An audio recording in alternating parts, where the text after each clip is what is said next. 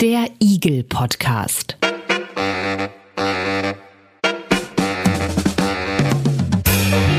Ein Podcast rund um individuelle Gesundheitsleistungen. Gespräche über Gesundheit und Geld.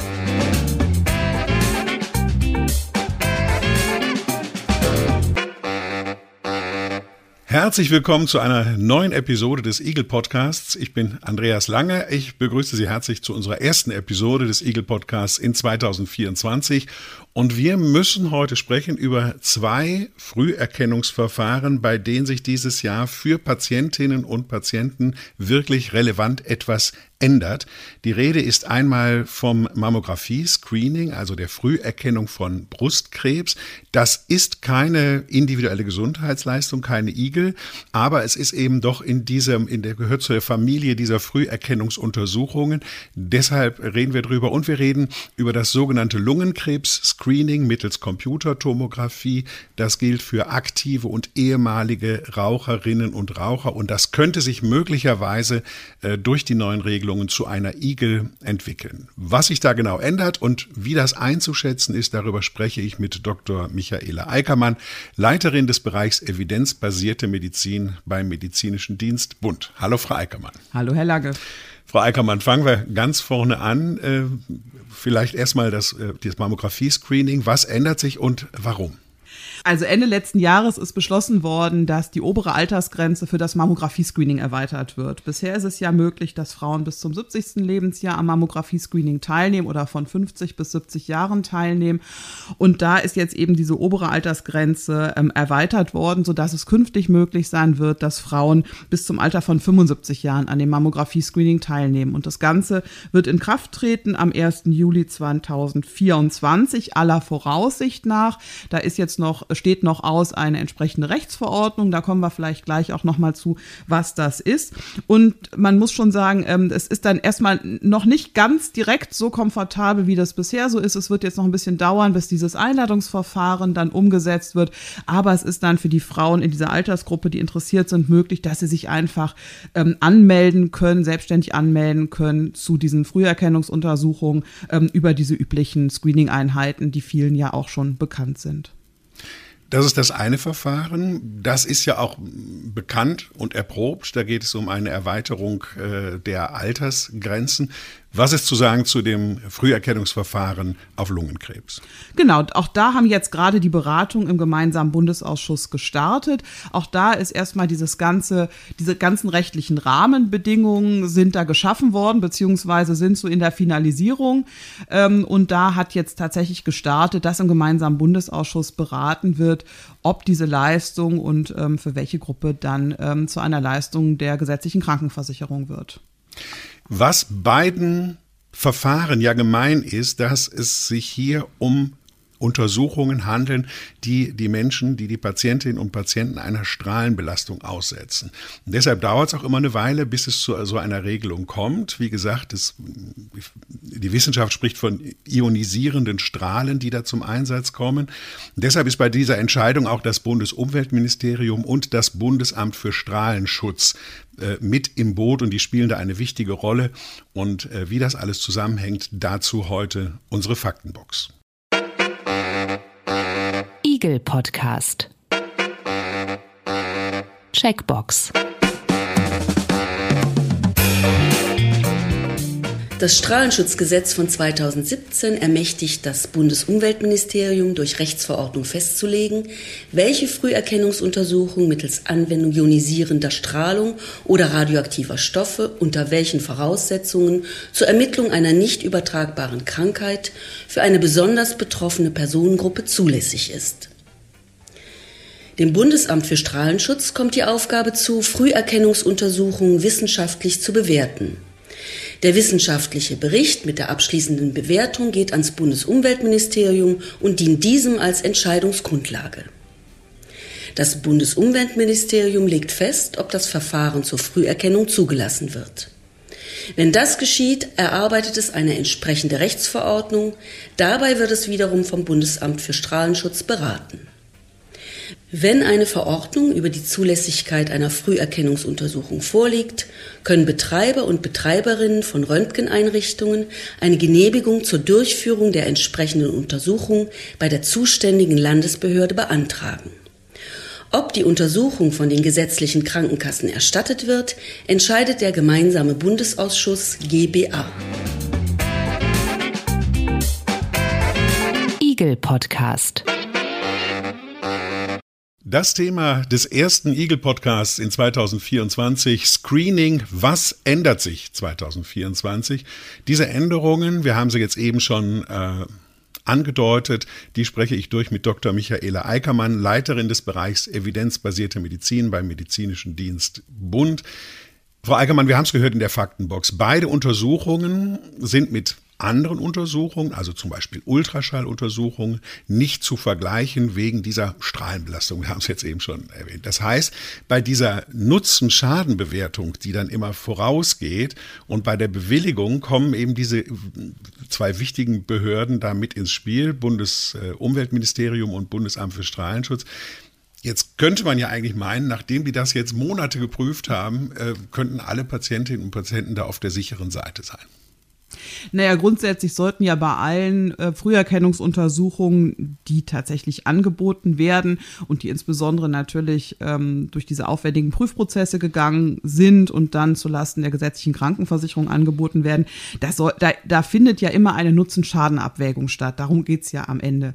Und jetzt hier ist das Besondere bei diesen Verfahren, dass in diese Nutzen-Schaden-Abwägung natürlich neben diesen üblichen ähm, Nebenwirkungen einer Untersuchung beziehungsweise falsch positive, falsch falsch-negative Befunde, Überdiagnosen, das hatten wir ja schon ganz viel, eben was weiteres dazukommt, was eben Ultraschalluntersuchungen, Blutuntersuchungen nicht haben. Denn man muss ja auch das Risiko, was die Strahlen an sich ähm, haben, sozusagen mit berücksichtigen. Und dann wird erfolgt halt eben so eine Abwägung von Nutzen und Risiko, von Nutzen und Schaden eben unter Berücksichtigung der Strahlenbelastung, die dann halt, wenn man an solchen Untersuchungen teilnimmt und wenn das jetzt wie beim Mammographie-Screening ist, dass man da auch wiederholt alle paar Jahre teilnimmt, dann wird das eben in diese Abwägung mit einbezogen und berücksichtigt. Und es muss halt trotzdem, trotz dieser Schaden, äh, Strahlenbelastung, muss halt auf der Nutzenseite noch mehr sozusagen sein. Also also man muss halt trotz dieses methodenimmanenten Nachteil sozusagen. Man hat diese, diese Strahlenbelastung, muss man trotzdem noch zu einer positiven Abwägung kommen. Und das Besondere ist eben, dass man nicht einfach wild geworden irgendwelche Strahlen anwenden darf, nicht einfach wild geworden irgendwas röntgen darf, sondern dass es da natürlich ein Strahlenschutzgesetz gibt, um das in gewissen Grenzen zu halten. Man kann nicht einfach irgendwas bei gesunden Menschen ohne Anlass röntgen oder gerade eine Früherkennungsuntersuchung machen. Und deshalb ist das so ein komplizierter Prozess, dass erstmal das Bundesamt für Strahlenschutz schaut, gibt es da, gibt's da Kandidaten sozusagen, irgendwelche Untersuchungen unter Anwendung von ionisierenden Strahlen, bei denen es möglicherweise so ist, dass der Nutzen trotz dieser, Schaden, äh, dieser Strahlen dem Schaden überwiegt und die sinnvolle Früherkennungsuntersuchungen sein können. Und wenn das dann so ist, dann gibt es ein Signal an das Bundesumweltministerium, dann wird eine entsprechende Rechtsverordnung erlassen und dann ähm, kann eine solche Leistung erbracht werden. Und ob das dann zulasten der gesetzlichen Krankenversicherung erbracht werden kann, das wird dann halt wie immer im gemeinsamen Bundesausschuss entschieden. Aber man muss halt sagen, bevor so ein Verfahren dann im gemeinsamen Bundesausschuss landet, sind dann diese ganzen Vorprüfungen gelaufen. Da gibt es schon eine gewisse mhm. Wahrscheinlichkeit, dass da ähm, wahrscheinlich auch da ähm, eben ein, ein, ein positives Votum rauskommt. Und für dieses letzte, für diesen letzten Schritt, dass dann halt entschieden wird, ob es eine Leistung der gesetzlichen Krankenversicherung wird, hat der gemeinsame Bundesausschuss wenn diese Rechtsverordnung entschieden ist oder wenn diese Rechtsverordnung gültig ist, 18 Monate Zeit.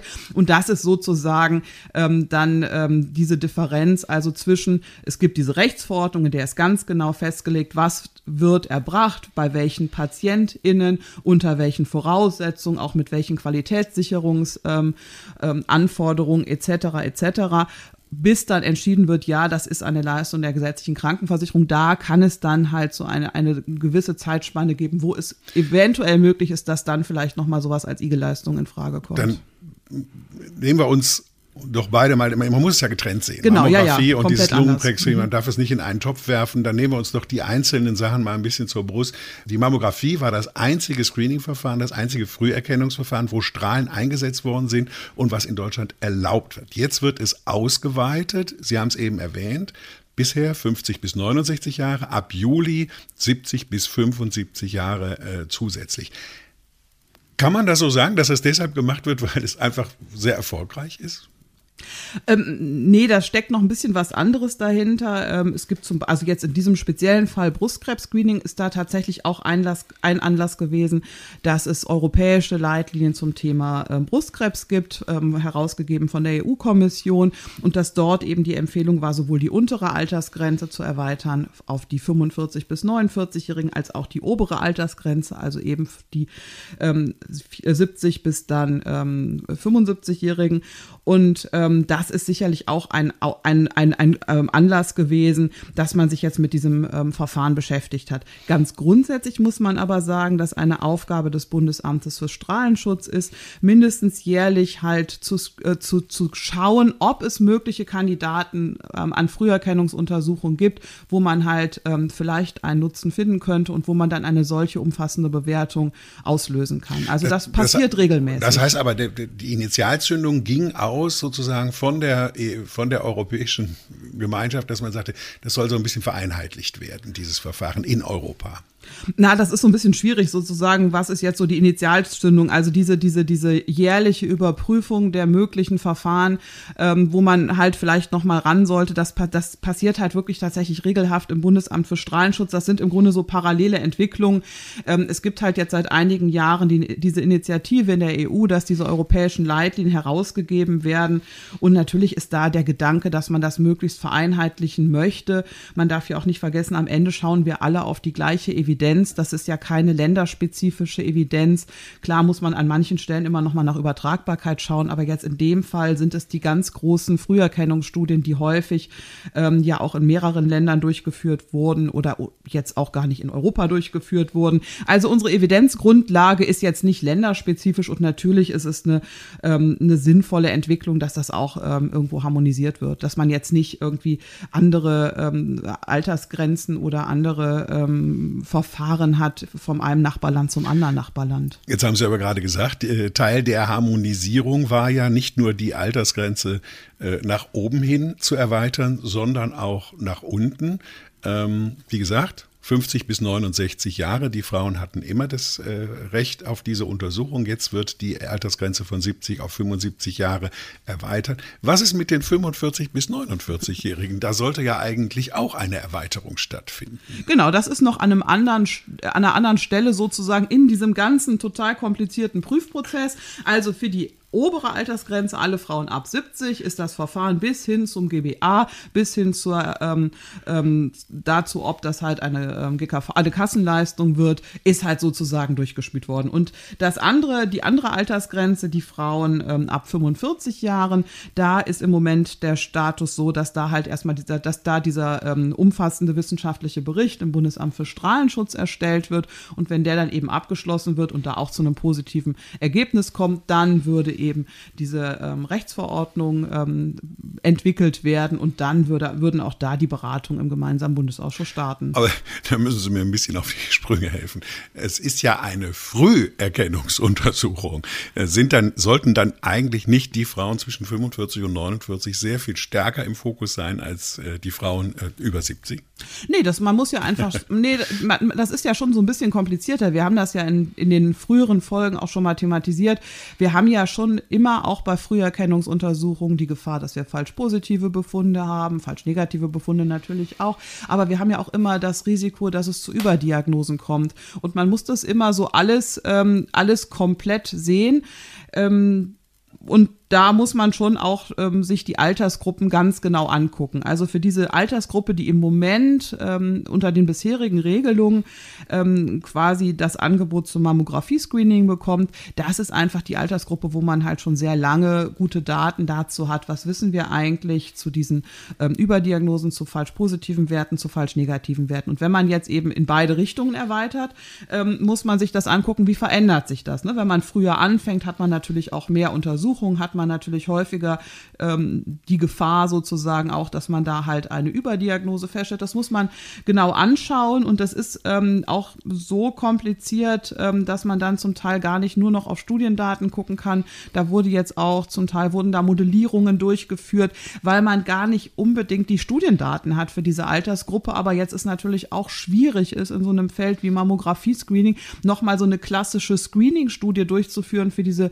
Altersgruppe, die jetzt in Frage kommt. Also jetzt nochmal eine Studie machen mit den 45 bis 49-Jährigen und dann in 20 Jahren sagen, was ist rausgekommen ist, auch irgendwie alles schwierig. Insofern versucht man dann auch ähm, an, an der einen oder anderen Stelle sich mit Modellierungen zu behelfen und das hm. ist nicht, nicht so ganz einfach. Also ähm, das, wozu wir die guten Daten haben, dazu gibt es eben auch das, ähm, das, ähm, das Früherkennungsprogramm und da muss man gucken, wozu haben wir in der Zwischenzeit jetzt neue Daten gewonnen und wo können wir vielleicht, wenn wir keine neuen Daten haben, auch nochmal mit solchen äh, mathematischen Modellen arbeiten. Also ich habe hier so eine Zahl gefunden, 12 bis 14 Millionen Frauen machen diese Untersuchung mit und das ist ja jetzt auch schon seit Jahren so.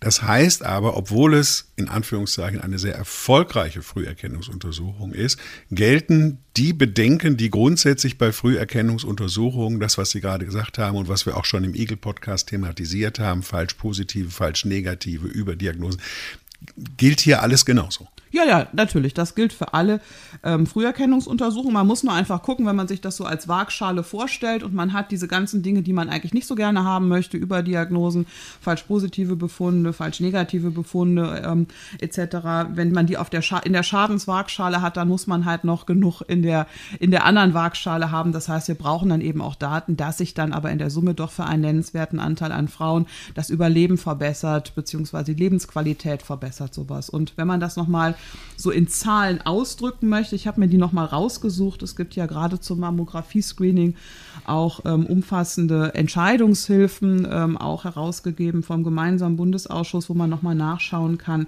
Ähm, dann ist, dann sagt man, also wenn man, wenn 100, äh, wenn 1000 Frauen ähm, untersucht werden in der Altersgruppe der 50 bis 75-Jährigen, dann haben erstmal 970 ähm, wahrscheinlich einen unauffälligen Befund. So können dann Haken dran machen, sind erstmal beruhigt, erleichtert, ähm, erstmal Ruhe für die nächsten zwei Jahre. Und dann haben wir ja noch 30 übrig. Und ähm, diese 30 Frauen, die dann so einen auffälligen Befund haben, die bekommen dann einen Termin für weitere Untersuchungen. Und das ist jetzt aber nicht so, dass diese 30 Frauen alle Brustkrebs haben, sondern da fallen jetzt tatsächlich zum Glück auch noch mal wieder welche raus. Denn bei etwa 24 dieser 30 Frauen stellt sich dann heraus, das war sozusagen ein falscher Alarm. Es stellt sich nach weiteren Untersuchungen raus, dass diese Auffälligkeit eben doch kein Brustkrebs ist. Aber das kann natürlich auch mal bis hin dazu gehen, dass man da äh, so eine Probe entnehmen muss oder solches. Also ne, möglicherweise ähm, haben die dann, haben die, äh, oder die haben dann jetzt mal so ganz statistisch gedacht, äh, wahrscheinlich keinen Brustkrebs. Bleiben also noch sechs Frauen von unseren ursprünglich mal 1000 gescreenten. Und da, die haben dann eben einen auffälligen Befund und es bestätigt sich tatsächlich diese Diagnose Brustkrebs und dann erfolgt dann die entsprechende Therapie Therapie etc. Und ähm, dann guckt man ja immer noch mal, ähm, was passiert denn dann bis zur nächsten Untersuchung und wenn man dann halt ähm, nach der Untersuchung diese zwei Jahre schaut, wenn dann noch mal 1000 Frauen sich von denjenigen screenen lassen, die vor zwei Jahren schon mal gescreent worden sind, dann haben etwa äh, wird wird bei etwa zwei Frauen innerhalb dieser zwei Jahre bis zur nächsten Früherkennungsuntersuchung Brustkrebs festgestellt. Also dann sind wahrscheinlich schon bei dem Screening irgendwo Zellen gewesen, aber noch nicht so, dass man das halt in der Untersuchung gesehen hat und ähm, quasi in dieser Zeit zwischen der Untersuchung bei etwa zwei Frauen kann dann noch ein Brustkrebs entstehen. Und das, was ja auch immer interessiert, ist die Überdiagnose. Habe ich mir auch noch mal rausgesucht. Das ist noch mal ein bisschen komplizierter. Danach höre ich auch auf mit den Zahlen. Das verspreche ich. Also, wenn man davon Also ganz kurz noch mal über Diagnosen. Das sind richtige Diagnosen. Also diese Frauen haben Brustkrebs, aber äh, möglicherweise spielt er in ihrem Leben, weil sie ein bestimmtes Alter erreicht haben oder so, keine große Rolle mehr. Genau, also das, ähm, genau, Überdiagnosen sind ähm, schon richtige Krebsdiagnosen, aber man hätte nie diesen Krebs bemerkt, der wäre nie symptomatisch geworden, entweder weil man an etwas anderem gestorben wäre zum Beispiel ähm, oder und oder weil diese, weil dieser Krebs ganz, ganz langsam ähm, wächst ähm, und keine Beschwerden gemacht hat. Genau, das sind diese Überdiagnosen. Und da gibt's halt eben Zahlen, ähm, wenn, ähm, wenn, wenn man 20 Jahre lang regelmäßig, also alle zwei Jahre in etwa, an diesem Mammographie-Programm teilnimmt, dann geht man davon aus, dass von 1000 Frauen etwa neun bis zwölf ähm, derjenigen, die dann halt einen positiven Befund haben, eine Überdiagnose haben. Das ist so die Zahl. Also ne, über diese ganze Zeit gerechnet in den 20 Jahren regelmäßige Teilnahme von allen denjenigen, die dann eine, ähm, eine Brustkrebsdiagnose haben, geht man davon aus, etwa 9 bis 12. Bei 9 bis 12 handelt es sich um eine Überdiagnose. Aber das ist natürlich ein total theoretisches Konstrukt. Ne? Das darf man ja immer nicht vergessen. Das ist die Statistik und wenn man als Frau wahrscheinlich alleine dann in der Praxis ist, irgendwie, dann kommt da ganz andere Genau, aber es ist ja immer ganz wichtig zu wissen, ähm, haben wir da jetzt ganz viele Überdiagnosen, ja. ist das irgendwie in einem Rahmen? Insofern und beim Brustkrebs haben wir da eigentlich ganz gute Zahlen, die können wir auch nochmal nachlesen. Wir können ja vielleicht diese Informationsbroschüren. Genau, das wollte ich gerade sagen. Sie haben es gerade äh, äh, erwähnt, äh, vom gemeinsamen Bundesausschuss gibt es äh, da zwei Informationsbroschüren, einmal Mammographie und einmal eben auch zum Thema Erweiterung der Altersgrenze, was wir hier besprechen. Äh, das, da stellen wir gerne den Link dann in die Show Notes von dem Podcast, da können Sie dann da auch nochmal lesen. Aber wo wir gerade, Sie haben es erwähnt, es ist wie zwei Waagschalen. Ich würde auch nochmal auf die andere Seite der Waagschale gehen. Es ist ein, äh, eine Strahlenbelastung. Es sind ionisierende Strahlen, haben wir jetzt schon mehrfach äh, den, den Begriff genannt, äh, die ähm, da zum Einsatz kommen. Wie schlimm ist das? Das ist immer, immer ja, die Frage. ja, ich, ist eine schwierige Frage. ja, ja, genau. Also man kann natürlich dann ähm, zum einen gucken, was macht die einzelne Untersuchung und da gibt es dann natürlich immer solche Zahlen. Ähm, also wenn man jetzt halt so eine Mammografieuntersuchung hat, dann sagt man, und jetzt kommt wieder irgendeine so Zahl, mit der wir alle, einschließlich mir, gar nicht so viel anfangen können, die RadiologInnen, ähm, die uns zuhören und ähm, MTRAs, die uns zuhören, jetzt mal ausgenommen. Also wenn man das so macht, dann hat man ungefähr eine Strahlenbelastung von irgendwie 0,2 bis 0,4 Millisievert. Und das liegt unter der natürlichen Erdstrahlung. Aber am Ende, man muss halt einfach sagen, das ist am Ende natürlich eine Röntgenuntersuchung. Also das sind halt Strahlen, die ja on top kommen. Also die natürliche Erdstrahlung, die haben wir ja trotzdem. Aber das ist jetzt ähm, keine ähm, enorm strahlenbelastende Untersuchung, aber natürlich ist es, sind es Strahlen, die da ähm, genutzt werden und das ist ja dann auch alle zwei Jahre der Fall. Grundsätzlich ist die Untersuchung schon so konzipiert, dass man die Strahlendosis möglichst gering hält. Also ne, ähm, zum einen die äh, modernen digitalen Geräte haben natürlich irgendwie ähm, Sorgen dafür, dass die Strahlenbelastung geringer ist. Dann, ähm, das kennen ja die Frauen, wird die Brust ja so, so zusammengequetscht bei der Untersuchung. Auch das macht man, damit man die Strahlenbelastung geringer hält. Also das vielleicht vielleicht auch eine ganz interessante Erklärung, warum macht man das eigentlich? Es geht zum einen natürlich darum, dass man halt äh, bestimmte Standards haben muss, damit man halt die ähm, Untersuchungen gut und einheitlich befunden kann. Aber dieses Zusammendrücken der Brust ist eben auch eine, ähm, ähm, dazu da, die Strahlendosis gering zu halten. Also ähm, es ist jetzt ähm, es ist, es ist eine Strahlenbelastung, aber sie ist nicht besonders hoch. Es gibt andere Untersuchungen, wo man deutlich höhere Strahlenbelastung hat. Und wie gesagt, all das wird in dieser Nutzen-Risiko-Abwägung einbezogen. Das heißt, wenn man zu dem Ergebnis kommt, das nützt ähm, in der Summe, dann ist das schon mit bedacht. Also diese Strahlenbelastung ähm, wird immer mit einbezogen. Dann nehmen wir mal die Strahlenbelastung und leiten über zu dem anderen Verfahren, was wir äh, eigentlich äh, besprechen wollten, nämlich diesem sogenannten Lungenkrebs-Screening. Auch da gibt es eine Strahlenbelastung. Da gibt es ein Verfahren, das hört auf den Namen Low-Dose-CT, also eine Niedrigdosis-Computertomographie. Wie funktioniert dieses Verfahren? Oh, also jetzt, die wollen gar nicht wissen, wie es technisch funktioniert, ne? Ja, technisch, technisch. Da, da würden wir morgen noch hier sitzen, weil ich das auch nie verstehen würde. Es ist, es ist auch, es ist auch genau. ein, ein, ein Röntgenverfahren. Es geht auch hier wieder um ionisierende Strahlen. Genau. No Dose hört sich so an, wie ist ja nur so ein bisschen. Ja, äh, ganz platt gesagt ist es natürlich auch weniger. Also es ist eine bestimmte Form der Computertomographie und aber eine bestimmte Form, in der man mit einer deutlich geringeren Strahlenbelastung als bei einer herkömmlichen Computertomographie arbeiten kann. Und ähm, das hat jetzt auch technische Gründe, warum das so ist. Aber es hat sich eben gezeigt, dass man mit dieser Niedrigdosis-Computertomographie tatsächlich ähm, wirklich eine gute sensitive, also Methode hat, um äh, mögliche Lungenkrebsherde zu erkennen erkennen, besser als bei so einer Röntgenübersichtsaufnahme, also bei so einer klassischen Röntgenaufnahme, ähm, die man kennt. Und man braucht eben nicht so eine hohe Strahlendosis wie bei einem Klasse, bei einer klassischen Computertomographie. Also Pi mal Daumen, vielleicht die Hälfte der Strahlendosis zu einer normalen Computertomographie. Man darf aber, äh, es ist aber eine Computertomographie und damit halt schon eine höhere Strahlenbelastung als eine klassische Röntgenaufnahme. Also das ist schon ähm, das ist schon, schon eine höhere, ähm, höhere Strahlendosis, der man sich da aussetzt. Und dann muss man halt eben auch schauen, ähm, wenn man solche Programme entwickelt, ähm, wie sind so die Intervalle, wie oft ähm, sollen die Leute dann ähm, dieser, dieser Dosis ausgesetzt werden, dass man dann am Ende nochmal zu einem positiven, äh, zu einer positiven Nutzen-Schaden-Abwägung kommt. Aber so weit sind wir ja noch nicht. Also nee. äh, dieses Verfahren wird diskutiert, ich denke auch schon seit Jahren diskutiert, als ein Früherkennungsprogramm für ehemalige und aktive Raucherinnen und Raucher. Jetzt gibt es in der Tat nach vielen, vielen, vielen Prüfungen eine ein Entwurf einer Rechtsverordnung. Das heißt, so richtig erlaubt ist es immer noch nicht in Deutschland, aber es steht so kurz bevor, wenn ich das richtig verstehe. Genau, also wenn wir jetzt nochmal zurück an unsere Faktenbox denken, wo ja ganz schön diese verschiedenen Schritte aufgedröselt sind, da muss man sagen, ist das, was die rechtlichen Rahmenbedingungen angeht, tatsächlich schon sehr weit. Also es gibt da bereits ähm, einen Entwurf einer Rechtsverordnung aus dem letzten Jahr, der konnte auch schon im Sinne eines Stellungnahmeverfahrens kommentiert worden äh, werden. Das heißt, da erwarten wir, dass da jetzt wirklich bald die endgültige endgültige Rechtsverordnung in Kraft tritt.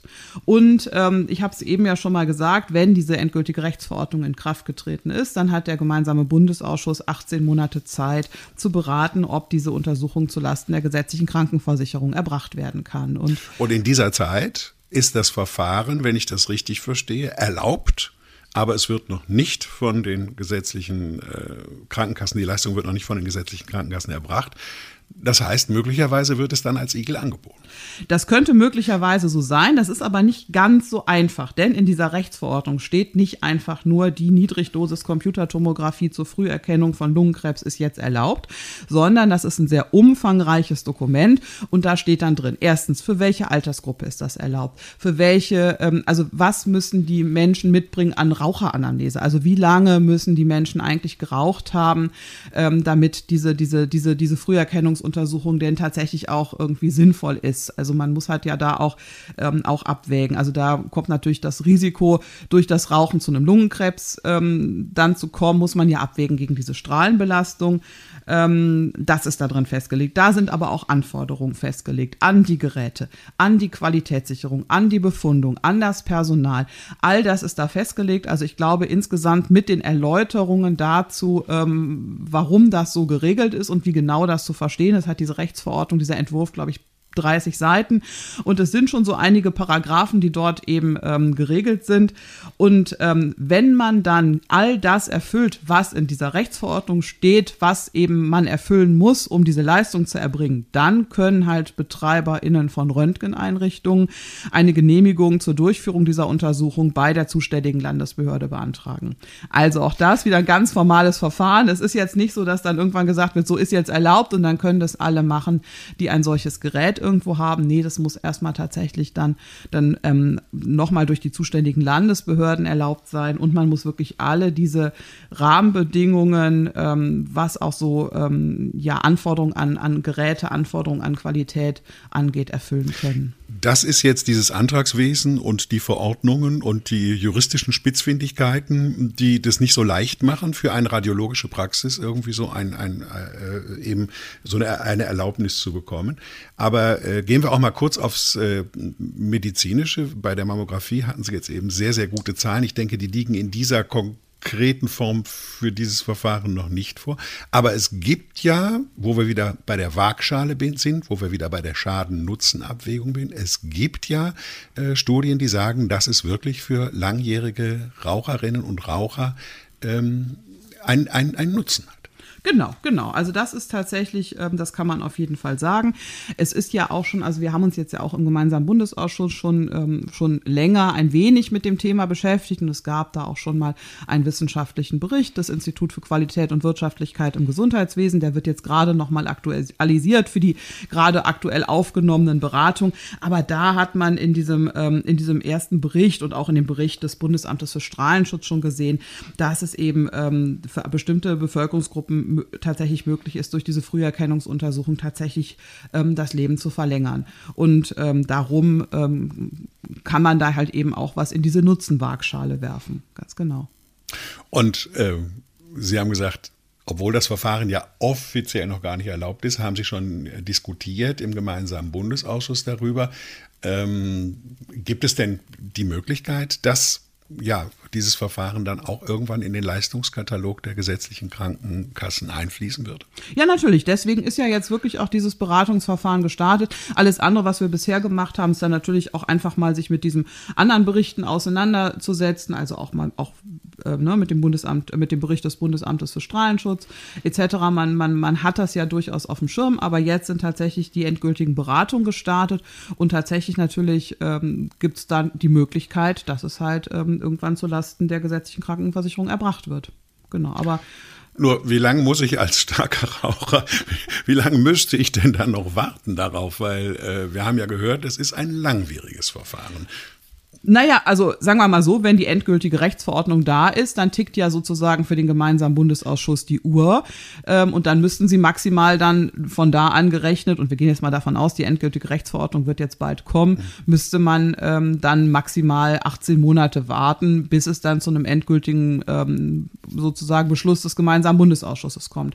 Das kann natürlich auch immer mal früher sein. Und ähm, es ist ja nicht ohne Grund auch schon mal halt so ein Bericht beim Institut für Qualität und Wirtschaftlichkeit Öffentlichkeit beauftragt worden. Man wollte natürlich schon mal sozusagen ähm, die, die Evidenz sichten und einen Eindruck davon haben, was ist da eigentlich zu erwarten. Also insofern ähm, weiß ich nicht, man, man kann jetzt immer nicht, also ich könnte mir schon vorstellen, vielleicht geht das auch alles viel schneller, aber das weiß man immer nicht. Also nach ähm, Verabschiedung dieser oder nach Inkrafttreten der Rechtsverordnung maximal 18 Monate und dann.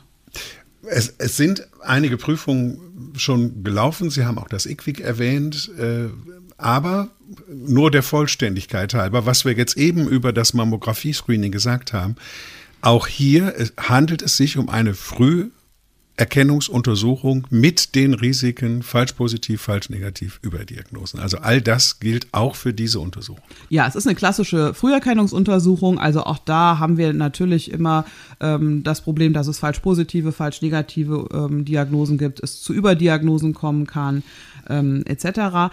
Hier habe ich jetzt nicht so schön aufbereitete Daten, wie ich das jetzt eben ähm, für das Mammographie-Screening liefern konnte. Da ist das natürlich wunderbar aufgearbeitet in dieser Entscheidungshilfe, die es gibt. Aber auch da gibt es natürlich für die äh, für das ähm, Screening auf Lungenkrebs gibt es natürlich Daten aus Studien, die man dann auch noch mal genau anschauen müsste und sich da einen Eindruck verschaffen kann. Aber ähm, es ist es, es kommt auch da vor. Ähm, aber wie gesagt, ich kann Ihnen da jetzt ähm, deutlich schlechter die Hausnummern sozusagen benennen. Und dann muss man, glaube ich, auch nochmal darauf hinweisen, es geht jetzt nicht um Raucher allgemein. Also es ist eine sehr klar umrissene, spezifische Gruppe von Rauchern, für die dieses Verfahren empfohlen wird. Genau, also es betrifft schon starke Raucher beziehungsweise auch ehemals starke Raucher.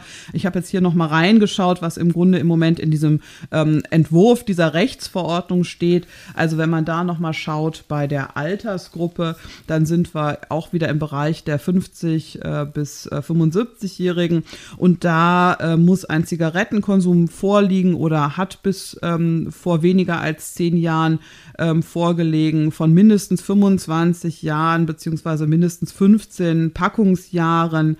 Ähm, und dann, ähm, also das sind schon, schon Menschen, die halt schon über einen langen Zeitraum ähm, stärker geraucht haben. Also jetzt nicht für jemanden, der irgendwie ähm, alle paar Monate mal irgendwo in der Kneipe eine Zigarette mitraucht. Das würde ich behaupten, dass das ähm, nicht die Menschen sind, die jetzt hier sozusagen ähm, im Sinne dieser Rechtsverordnung dann ähm, eine solche Früherkennungsuntersuchung in Anspruch nehmen dürfen, beziehungsweise dann wäre diese Untersuchung nicht zulässig. Wenn es geht ja hier jetzt wirklich darum, ist diese Untersuchung dann zulässig und da ist das tatsächlich eingeschränkt auf starke Raucher in einer bestimmten Altersgruppe. Wie gesagt, im Moment gibt es einen Entwurf für eine solche, solche Rechtsverordnung. Äh, so ganz durch ist es noch nicht, aber es wird erwartet, dass es dieses Jahr passiert. Zwei Screening-Untersuchungen, über die haben wir gesprochen heute im Eagle Podcast. Was ändert sich 2024 war unsere äh, Frage in dieser äh, Episode und Antworten gab Dr. Michaela Eickermann, Leiterin des Bereichs evidenzbasierte Medizin beim Medizinischen Dienst Bund. Frau Eickermann, vielen Dank, dass Sie uns durch die Verordnung ein bisschen haben durchlotsen können. Na, ich hoffe, es ist ein bisschen gelungen, weil es ist einfach schon echt trocken, glaube ich, für viele und man muss sich da so ein bisschen durchwursteln und immer noch mal irgendwo einen Haken schlagen. Aber ich hoffe, die HörerInnen fanden es trotzdem informativ und konnten uns folgen. Zum Thema informativ nochmal ein Hinweis auf die beiden Infoblätter, die Sie bei uns äh, verlinkt finden in den Shownotes. Einmal ein Infoblatt zum Thema Mammographie und auch ein Infoblatt zu der Erweiterung der oberen Altersgrenze. Ab 1.7. wird es ja wahrscheinlich dieses Jahr passieren. Zwei Infoblätter des gemeinsamen Bundesausschusses auf äh, den Shownotes. Da können Sie uns auch gerne Kommentare äh, hinterlassen. Sie können ein Feedback geben, eigene Meinungen und gerne Themenvorschläge machen. All das ist uns herzlich willkommen. Am leichtesten geht das bei uns auf der Homepage eagle-monitor.de. Da finden Sie die Seiten zu diesem Podcast und können mit uns Kontakt aufnehmen. Ich sage vielen Dank für Ihr Interesse und danke fürs Zuhören. Ich heiße Andreas Lange. Bis bald.